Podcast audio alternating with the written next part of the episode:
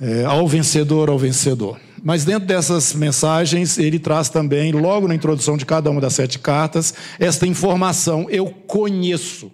Eu conheço as suas obras, eu conheço a sua tribulação, eu sei que você é fraco. O Senhor sabe da sua, da minha, da nossa condição. E dentro deste quadro, ele lança essa palavra, ao vencedor. E aqui nós estamos no capítulo 12, nesse verso 11, é, vendo o resultado disso. Esses são os que deram um testemunho, eles venceram, porque mesmo em face da oposição a este testemunho, eles se mantiveram firmes. Esses são os vencedores que nós encontramos aqui nesse livro, o livro do Apocalipse. Então, nesta hora, começando esta ação é, intencional de é, de um testemunho onde nós estamos, eu queria então liberar para você, se você tem essa pessoa em mente, ou se você já tem esse comportamento e tem alguma pessoa específica que você gostaria de estar colocando esta Bíblia nas mãos dele, você pode sair do seu lugar e pegar aqui. Uma Bíblia. O irmão perguntou ontem na reunião dos, dos da liderança aqui é, e se tiver mais pessoas, se tiver mais pessoas, você compra. É, enfia a mão no bolso e paga. Nós podemos conseguir a preço de custo aqui na comunidade, viu? Glória a Jesus. Que bom, que bom. Aleluia. Eu creio que nós temos aqui para todo mundo.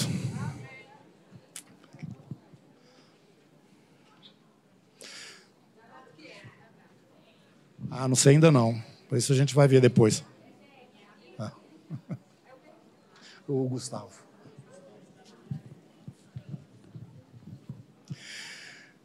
Irmãos, nós temos. Ah, se alguém quiser comprar depois mais exemplares, o valor é 30 reais. Viu? Baratíssimo. A Bíblia é boa, é, encapada, é, revista atualizada. Aleluia. É. Aleluia.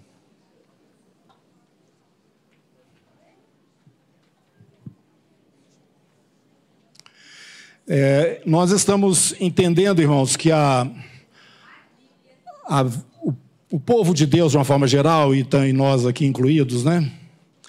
Nós temos, é, em, na, na sua maior parte, assumido que somos de Cristo, entregamos nossas vidas a Ele, que Ele é o nosso Senhor e o nosso Salvador, confessamos isso com a nossa boca, fomos batizados, não é mesmo? E muitos já foram, inclusive, batizados no Espírito, espero que todos, para o testemunho. O batismo no Espírito Santo, meus irmãos, é para testemunhar. Alguns pensam que é para falar em línguas, para profetizar, pensam que é para isso, para isso. Isso vem junto. Mas Jesus falou: sereis, recebereis né, o poder do Espírito Santo e ser-me-eis testemunhas. Atos capítulo 1, versículo 8. Vamos dar uma chegada lá? Você já sabe de cor, mas é bom que você saiba que isso está escrito na Bíblia e quem inspira esse texto é o próprio Espírito Santo de Deus. Versículo 8: Recebereis poder ao descer sobre vós o Espírito Santo, sereis minhas testemunhas, tanto em Jerusalém como em toda a Judéia, Samaria, até os confins da terra. Eles, pois, o venceram por causa da palavra do testemunho que deram, e mesmo em face da morte não amaram a sua própria vida. Então nós temos percebido é, a igreja enriquecida com a graça do Senhor, mas passiva em relação à aquela oposição que vem, e é natural vir do mundo, como é, a gente tem ensinado aqui, a igreja não vai passar por aquela grande tribulação que é tão falada, mas a igreja vive na tribulação. E se você não tem experimentado essa resistência no mundo espiritual, no mundo natural, ao seu viver cristão, você precisa dar uma olhada na sua vida. Tem alguma coisa errada. E é aquela, aquele problema de Laodiceia. Ela acha que tudo está bem, mas a roupa dela está suja, ela não enxerga bem e ela não sabe o que realmente é precioso da parte do Senhor. Então, igreja, essa nossa inatividade, essa falta de um testemunho intencional, esta, essa, essa paradeza, eu fico na minha, espero que ninguém me incomode, eu sou de Jesus e pronto, acabou. Isso não faz parte da vida de um vencedor. Nós temos que ser intencionais com a nossa fé e é por isso que nós estamos aqui para dar testemunho. E enquanto esse testemunho é dado e a resistência que o mundo nos oferece acontece, uma um, um, um, caráter novo começa a manifestar na sua vida, que é o propósito de Deus de formar Jesus na sua vida. Ele quer que ele seja, ele quer não, ele, ele já estabeleceu assim, né? Jesus é o padrão. Nós vamos, o objetivo do Senhor é que todos nós cheguemos à altura dele né, nesse, desse mesmo padrão que é o Senhor Jesus. E ele, o principal né, dos irmãos, o nosso Senhor e Salvador. E, então, irmãos, nós estamos começando esse ano e temos esse objetivo de sairmos dessa posição. É, como que a gente. Palavra que eu posso usar? O quê? Acomodados, descansados, é, descompromissados. Entendeu? Sai dessa. Isso aí é, não salga, esse sal aí não está salgando, essa luz aí não está brilhando. Você tem a sua salvação, nós acabamos de ler aqui, mas você será salvo como que pelo fogo, porque você não tem nada que você produziu. Efésios capítulo 2, já lemos aqui várias vezes, vamos lá? capítulo 2 de Efésios. Deixa eu ver aqui o versículo.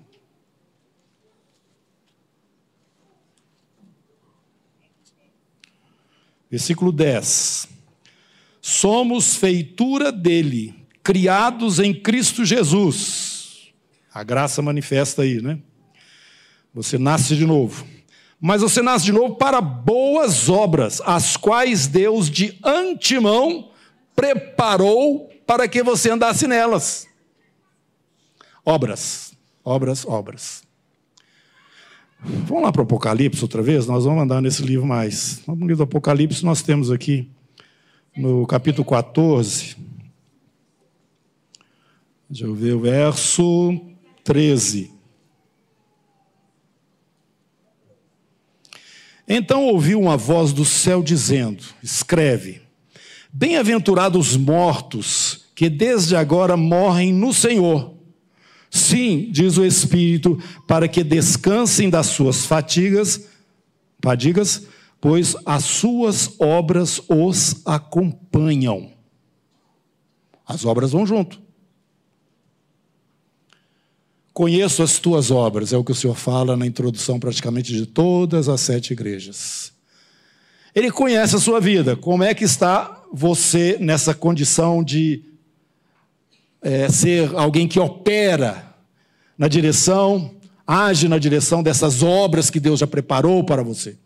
Ontem na nossa reunião teve aqui a nossa irmã Viviane, ela é militar, né? então ela trouxe um entendimento que eu achei fabuloso. Ela disse que, dentro lá do conceito do, do militar, é, o, a ideia do voluntariado tem que ser percebida da seguinte forma: se você se, se entende voluntário, vamos dizer aqui na comunidade, para estar atuando em qualquer área aqui, né, para ajudar no ministério, é, a partir do momento que você se apresenta como voluntário, aquilo que você pretende fazer deixa de ser alguma coisa opcional e passa a ser um dever. Achei interessante. Porque a gente tem dificuldade com voluntários, né? Vai na hora que dá, se tem jeito. Não. A questão aqui não é essa, a questão é a obra de Deus. O que, é que você está entendendo que é o chamado do Senhor na sua vida e por onde esse chamado passa? Diante do, do Senhor, você não é voluntário, não. E se você se dispõe, aquilo passa a ser uma responsabilidade. Então, essa irresponsabilidade, que eu percebo assim de uma forma muito muito grande no meio da igreja em relação a esse testemunho intencional, nós queremos que seja quebrado aqui na comunidade. Amém?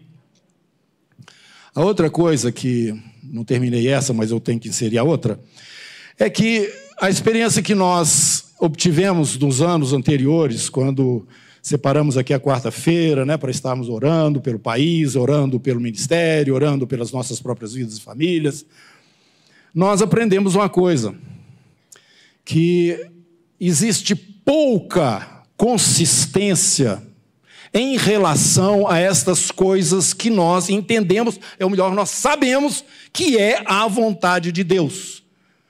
No sentido de cooperarmos, cooperarmos com isso espiritualmente falando, usando daquelas armas espirituais que o Senhor já nos concedeu. Está aqui, já falamos sobre isso que são poderosos em Deus para destruir fortaleza, anular sofismas e trazer toda né, arrogância à submissão à palavra do Senhor. Arrogância humana, né? Nós percebemos isso, que nós temos pouca expressão. Todos nós concordamos, achamos que essas coisas são necessárias, mas nós não nos posicionamos de uma maneira mais consistente. Repito, intencional. Então aí vem a segunda coisa que eu quero deixar claro para vocês.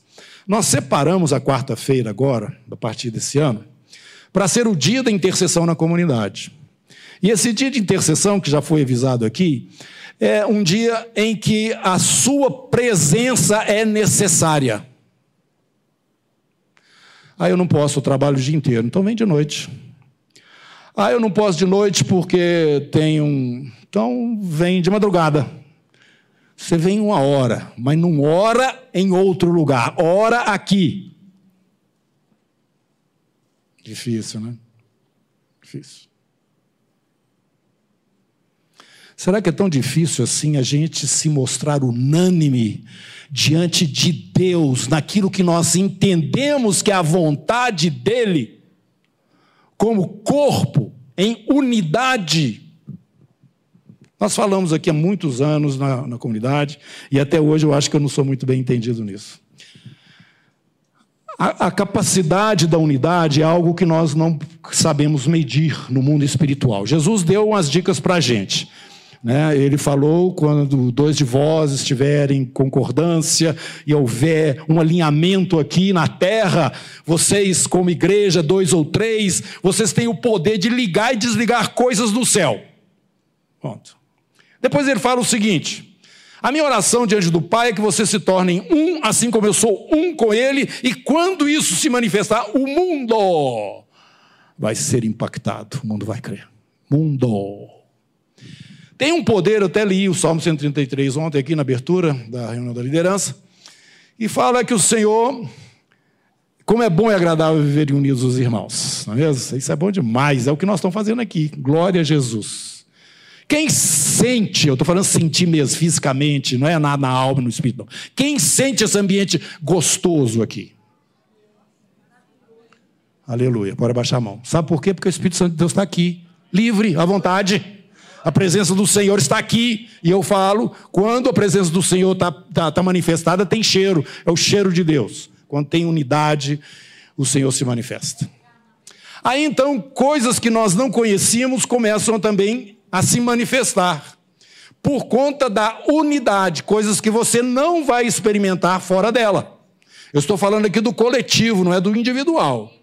Quando você entender que o coletivo, que nós somos santuário do Deus vivo, está aqui nesse texto que nós acabamos de ler em Coríntios, e que quando nós estamos em unidade, o que a ceia mostra, você está comendo pão, você participa desse pão. Você está tomando cálice, você participa desse cálice.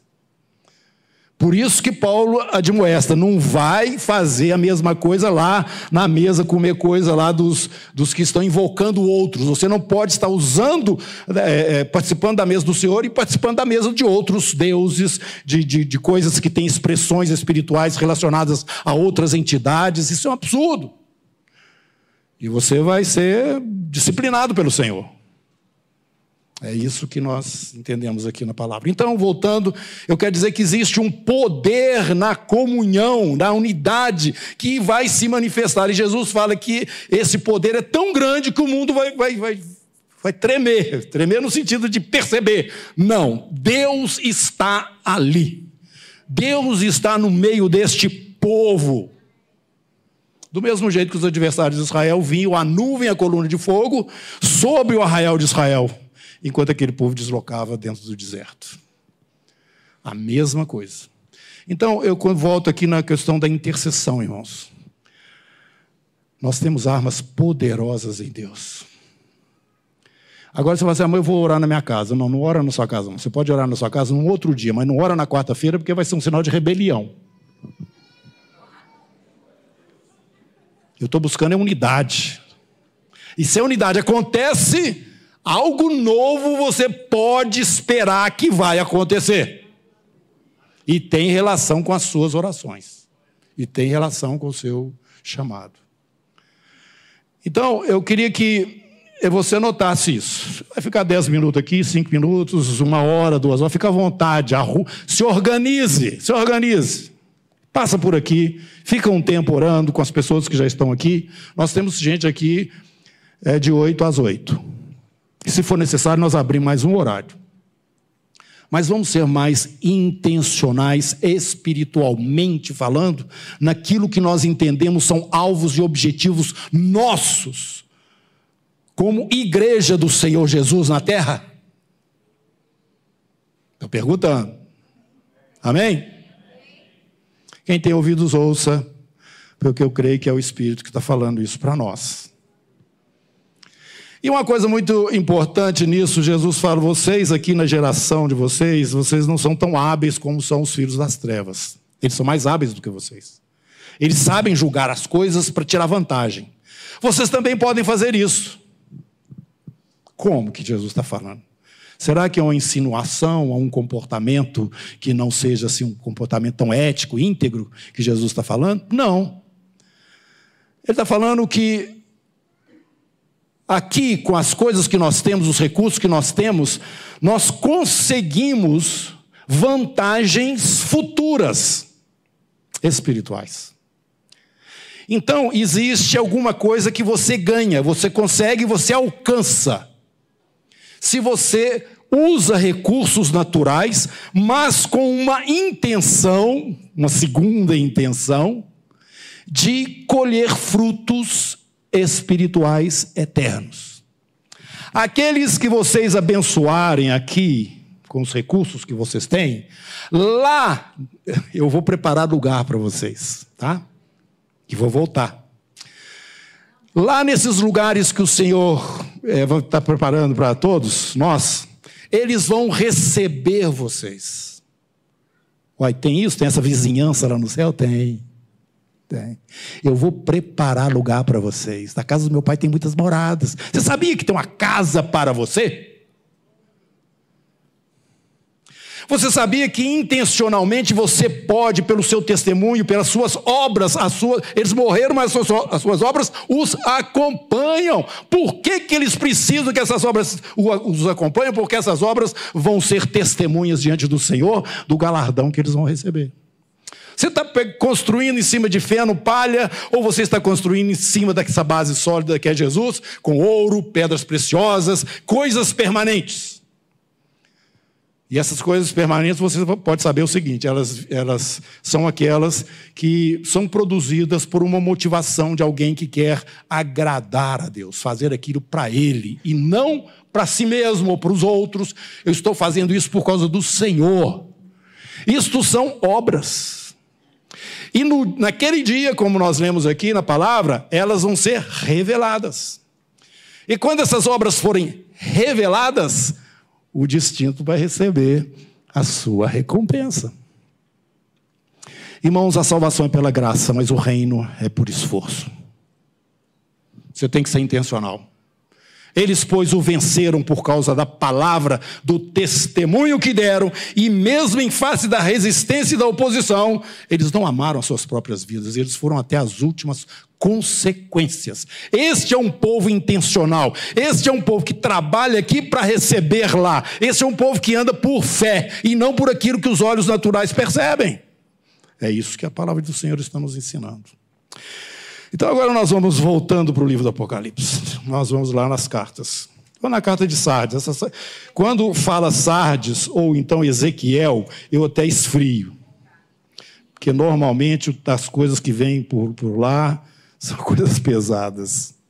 Agora, quando fala Isaías, aí eu tenho esperança. Aí vem um versículo legal lá. Mas tirando essa, essa brincadeira, né? Nós vamos aqui no capítulo 3 da igreja de Sardes aprender algumas coisas. Estas coisas diz aquele que tem os sete Espíritos de Deus, as sete estrelas, conheço as tuas obras, Sardes. Você tem nome de que vive, mas você está morto. Ser vigilante e consolida o resto que estava para morrer. A coisa está despencando. Porque não tenho achado íntegras as tuas obras na presença do meu Deus. Lembra-te, pois, do que tens recebido e ouvido, guarda-o e arrepende-te, porque se não vigiares, virei como ladrão e não conhecerás de modo algum em que hora virei contra ti.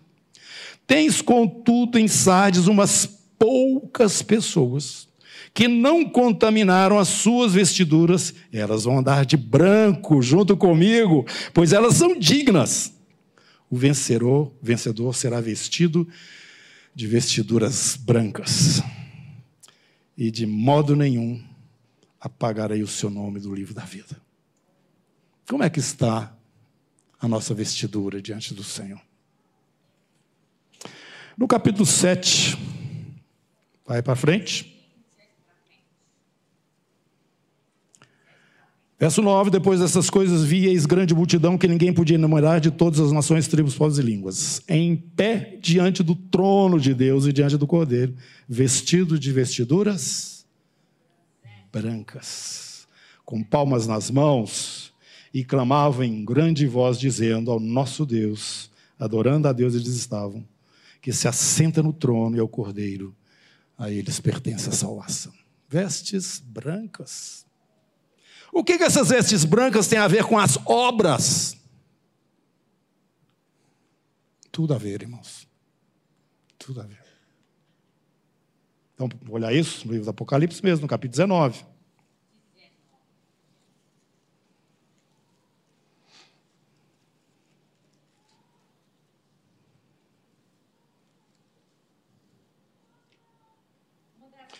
Então, versículo 6. Então ouvi uma voz de numerosa multidão,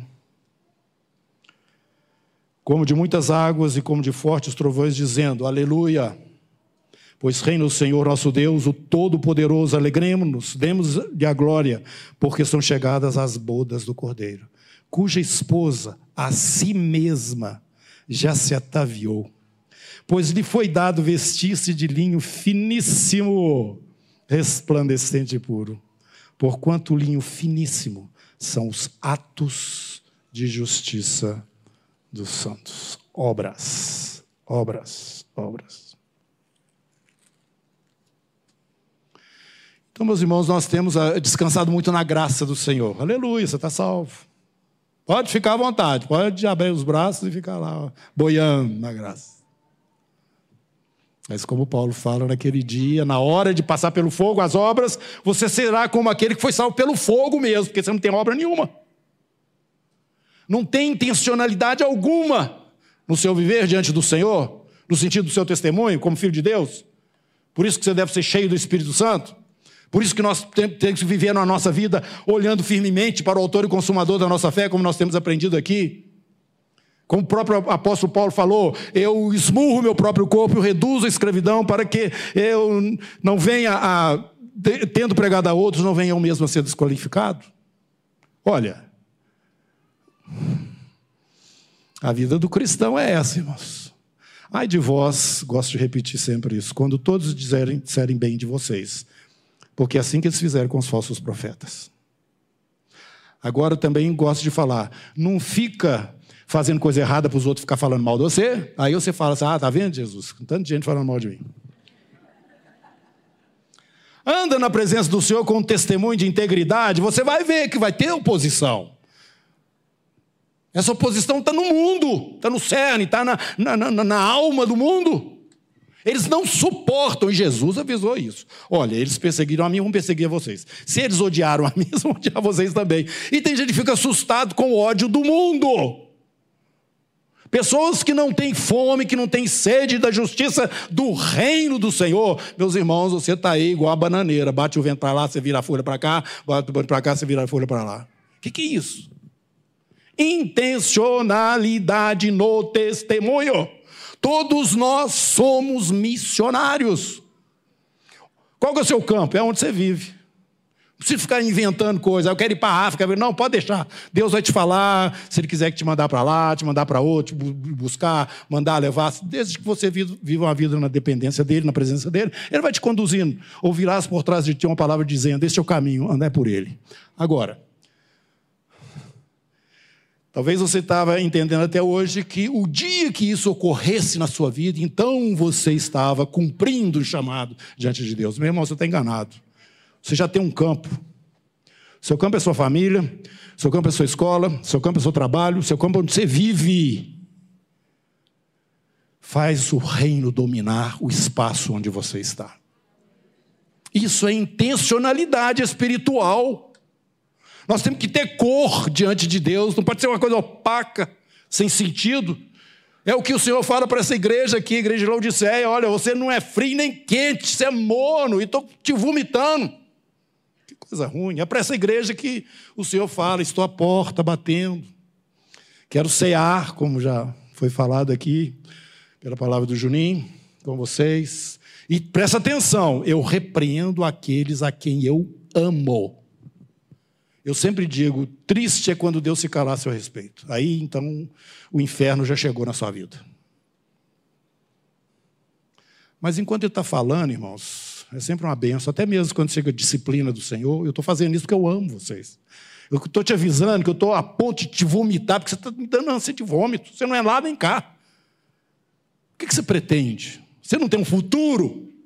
Presta, presta atenção nele. Vai ter um dia em que as obras que você vai trazer junto com você serão apresentadas e a partir delas, a partir delas, você vai ter uma posição no reino. E é muito interessante, irmãos, porque quando nós estamos lá no Apocalipse 19, nos fala que aquelas vestes de, de linho finíssimo, branco e puro são atos de justiça. Atos de justiça. E nós já temos ensinado aqui, no capítulo 15 do livro do Apocalipse, nos fala a respeito daqueles que foram mortos durante o período da tribulação. Isso, essa aí é a grande.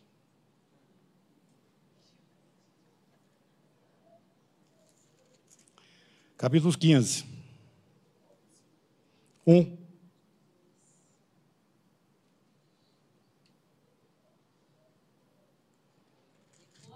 Não é o 1, um, não. E eu perdi o versículo aqui. Vocês vão ler e vão achar ele na Bíblia. Eu vou dizer o que, que o versículo fala. É porque eu estou com a nova Bíblia, viu, gente? Estou apanhando porque eu estou com a Bíblia. A outra eu já bato o olho e sei onde é que as coisas estão. É, é o seguinte: sai de dentro do santuário de Deus sete anjos vestidos de branco, linho finíssimo branco, a roupa deles. Seis, né? Quinze, seis. Isto, obrigado, gente. Pessoal aí é versado na palavra. E os sete anjos que tinham sete flagelos saíram, flagelos é o juízo de Deus, da, da, ira do Senhor, tá? Vai ser, vai ser derramados na terra. Saíram dos santuários vestidos de linho puro e resplandecente e cingidos no peito com cintas de ouro, sacerdócio. Nós ensinamos aqui, irmãos, que dentro desse santuário estamos nós. A igreja do Senhor Jesus vai entrar dentro do, do santuário, lá o Santo do Santo lá no céu. Já explicamos isso, já ministramos aqui quando falávamos sobre o livro de Hebreus. Ele nos traz isso e nos abre isso de uma forma clara. E sai lá de dentro, neste momento, aqueles anjos que representam os que estão dentro do santuário. Os que estão dentro do santuário estão vestidos de linho finíssimo, branco e puro atos de justiça. E eles vão trazer a justiça, a ira do Senhor será derramada sobre a terra, representada nessas taças ou flagelos que são derramados, mas por ordem desses que têm roupas de linho branco fino, puríssimo, como o Senhor prometeu para eles ali na igreja de Tiatira o vencedor vai reinar com cetro de ferro e vai espedaçar nações. A autoridade dele será tremenda. O juízo de Deus vem através da resposta às nossas obras de justiça e posicionamento de testemunho. Vai chegar uma hora que esse negócio todo vai derramar, irmão. Mas cadê a sua obra? Cadê o seu posicionamento? Cadê a sua luta contra a injustiça que quer ser manifestada e imposta sobre a terra? Satanás deseja isso e ele está fazendo de tudo para que esse governo continue nas suas mãos. Mas Jesus falou que ele seria expulso, por quê? Porque dentro de poucos momentos ele seria morto, mas depois de três dias ele ressuscitaria. E aí então a história viraria completamente. Satanás deixaria aquela posição que ele até aquele momento estava usufruindo, baseada no pecado do homem, porque Jesus já estaria entrando no santuário celestial, levando o seu próprio sangue. Agora você não tem base mais, você será expulso. Então, irmãos, nós, igreja, estamos aqui na terra, gosto de falar sempre usando essa expressão, somos uma cabeça de ponte, usando uma expressão militar, dos céus na terra. O que nós não podemos deixar de forma alguma é que Satanás é, é, se, se projete ou se expanda no sentido de tomar posse daquilo que o nosso Senhor Jesus já resgatou completamente. Por isso que o homem da iniquidade, ele não vai aparecer em poder na terra enquanto a igreja não sair daqui. Tem algo que o detém. É este conflito que está acontecendo, irmãos, e nós não podemos ser é, sem sabor, nós não podemos ser, ser aquela coisa sem expressão. Nós temos que entender que esse conflito está acontecendo e nós temos que ter intencionalidade no nosso testemunho perante a toda essa oposição do mundo espiritual em relação à igreja. E nós temos que entender o coletivo, igreja, o santuário. Nós precisamos de entender a unidade, corpo que somos do Senhor Jesus sobre a terra. Estão me acompanhando? Agora você tem que mexer. Você tem que mexer. E não fique entendendo que nós estamos trazendo aqui sobre a vida de vocês algum peso, alguma cobrança. Fique à vontade. Mas quem tem ouvidos, ouça o que o Espírito está falando para nós. Atos de justiça, linho finíssimo, branco e puro. O final desses flagelos que esses sete anjos estarão derramando sobre a terra será o momento em que nós vamos estar descendo com Jesus dos céus. Capítulo 19.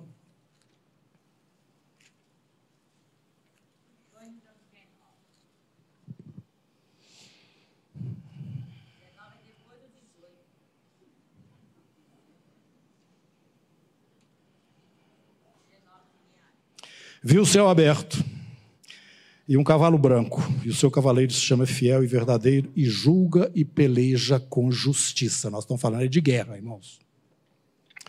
Os seus olhos são chamas de fogo, na sua cabeça muitos diademas, tem um nome escrito que ninguém conhece, senão ele mesmo. Está vestido com um manto tinto de sangue, e o seu nome se chama Verbo de Deus. O manto de Jesus é tinto de sangue mas o nosso é branquinho. Bem-aventurado aqueles que lavaram as suas vestes no sangue do Cordeiro.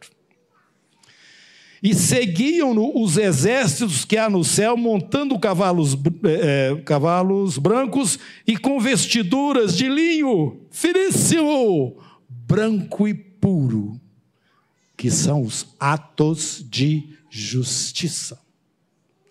Esses que estão vindo com o Senhor Jesus foram aqueles que testemunharam e que, em face de toda oposição, se mantiveram firmes e foram até as últimas consequências.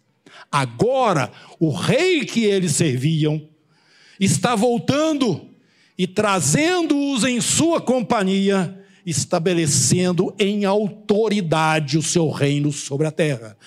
E a autoridade dos reinos é dada aos santos do Altíssimo.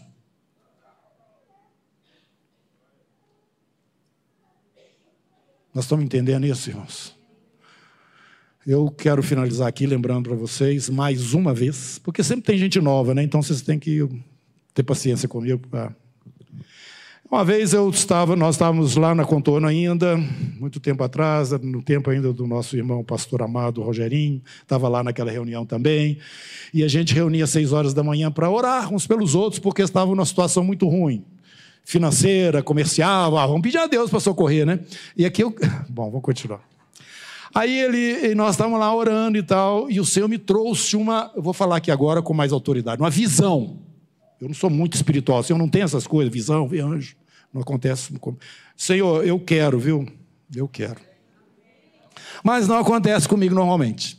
Isso ficou tão claro para mim, não só o que eu vi, mas o entendimento daquilo que eu vi, que eu compartilhei com os irmãos. Eu vi Jesus chegando, andando assim, com uma bandeja redonda, com uns bombons desse tamanho assim, redondos, naqueles papéis assim, nesse papel brilhante, como é que chama esse papel? De presente mesmo. É, esse papel aí que você sabe. De várias cores, tinha roxo, tinha vermelho, tinha verde, tinha um...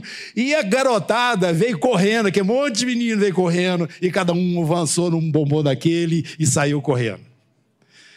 E, a hora que acabaram os bombons, os meninos sumiram. E Jesus ficou com a bandeja vazia. Hoje eu estou falando para ele, Senhor Deus, não vem me enganando com bombom, não, porque eu quero é o Senhor.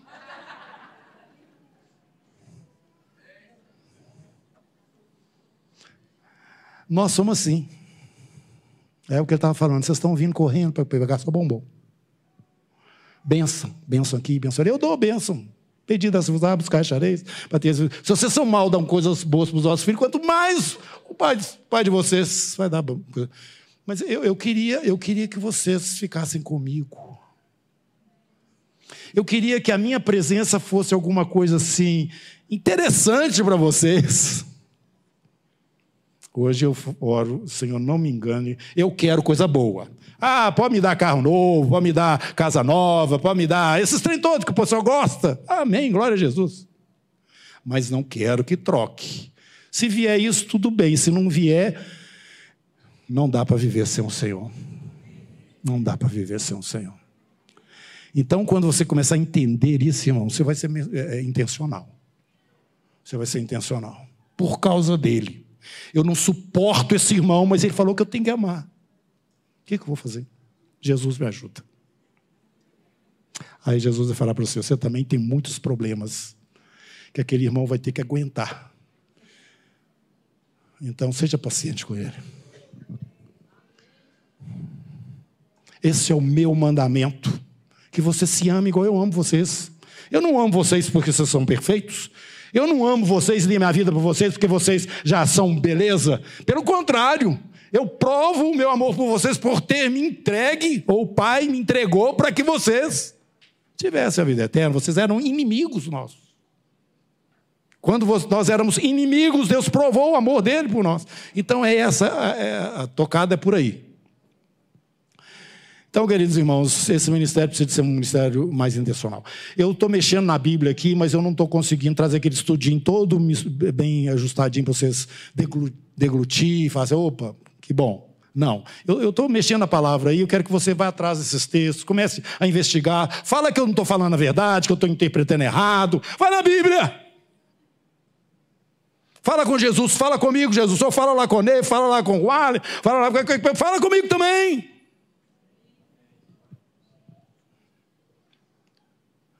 Vocês estão sabendo que está acontecendo, ou não sei se continua, lá nos Estados Unidos, lá em Asbury, né, naquela escola lá, um avivamento. E eu já falei isso aqui para vocês e repito, Senhor Deus, maravilha, eu quero que o mundo inteiro esteja avivado. Mas lembra que nós estamos aqui na rua de Jalma Andrade, jornalista Jalma Andrade, 1350, todo domingo, te adorando aqui, Senhor. Com o coração aberto e ansiosos pela manifestação do Senhor. A tua presença nos basta, Pai. Amém?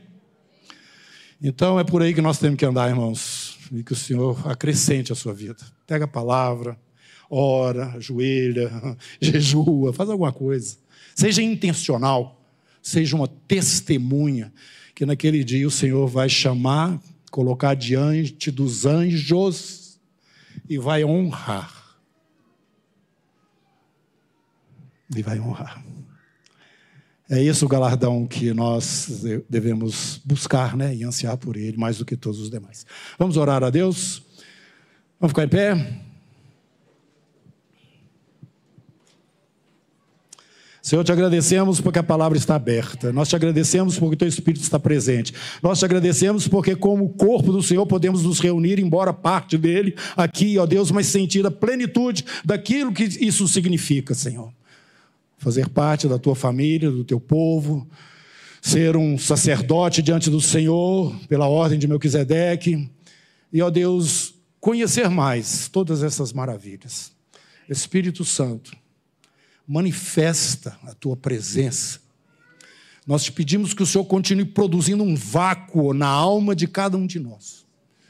Que clame por ti, que somente se satisfaça com a tua própria presença. Como eu falei aqui, naquela visão que o Senhor me deu, não, nós não estamos querendo bem os bombons, não, Senhor. Eles são bonitos, têm um papel bonito, eles são gostosos, mas a tua presença, Senhor, não tem nada que se compara com ela. Nós precisamos de Ti, reinando absoluto no meio de nós. Assim como acontecia a coluna de fogo e aquela nuvem, Senhor Deus, que os adversários, o povo que estava ali debaixo já estava acostumado, mas os adversários chegavam, olhavam, não dá para entrar ali, não. Não dá para chegar muito perto, porque a presença de Deus é visível. Meu Deus, que assim seja conosco. Nós te pedimos que o Senhor visite o teu povo nesses dias de tribulação e luta que está ocorrendo, nessa nova página que virou no tempo Senhor Deus, levanta-nos pela tua misericórdia, pela tua graça, diante do Senhor, ó Deus, com um testemunho é, poderoso, limpo, forte, digno de ti, Senhor. Em nome de Jesus, amém. Que o Senhor te abençoe. Eu, eu queria é, é, falar para vocês uma, uma coisa que eu diariamente busco do Senhor. Eu gostaria de compartilhar isso com você. É, todos os dias eu oro ao Senhor da seguinte forma: Pai, me abençoa, me guarda, faz resplandecer o teu rosto sobre mim, tenha misericórdia de mim, levanta sobre mim a tua face e me dá a paz. Estenda ela sobre a minha casa e sobre a comunidade cristã da Zona Sul. Deus te abençoe. Amém.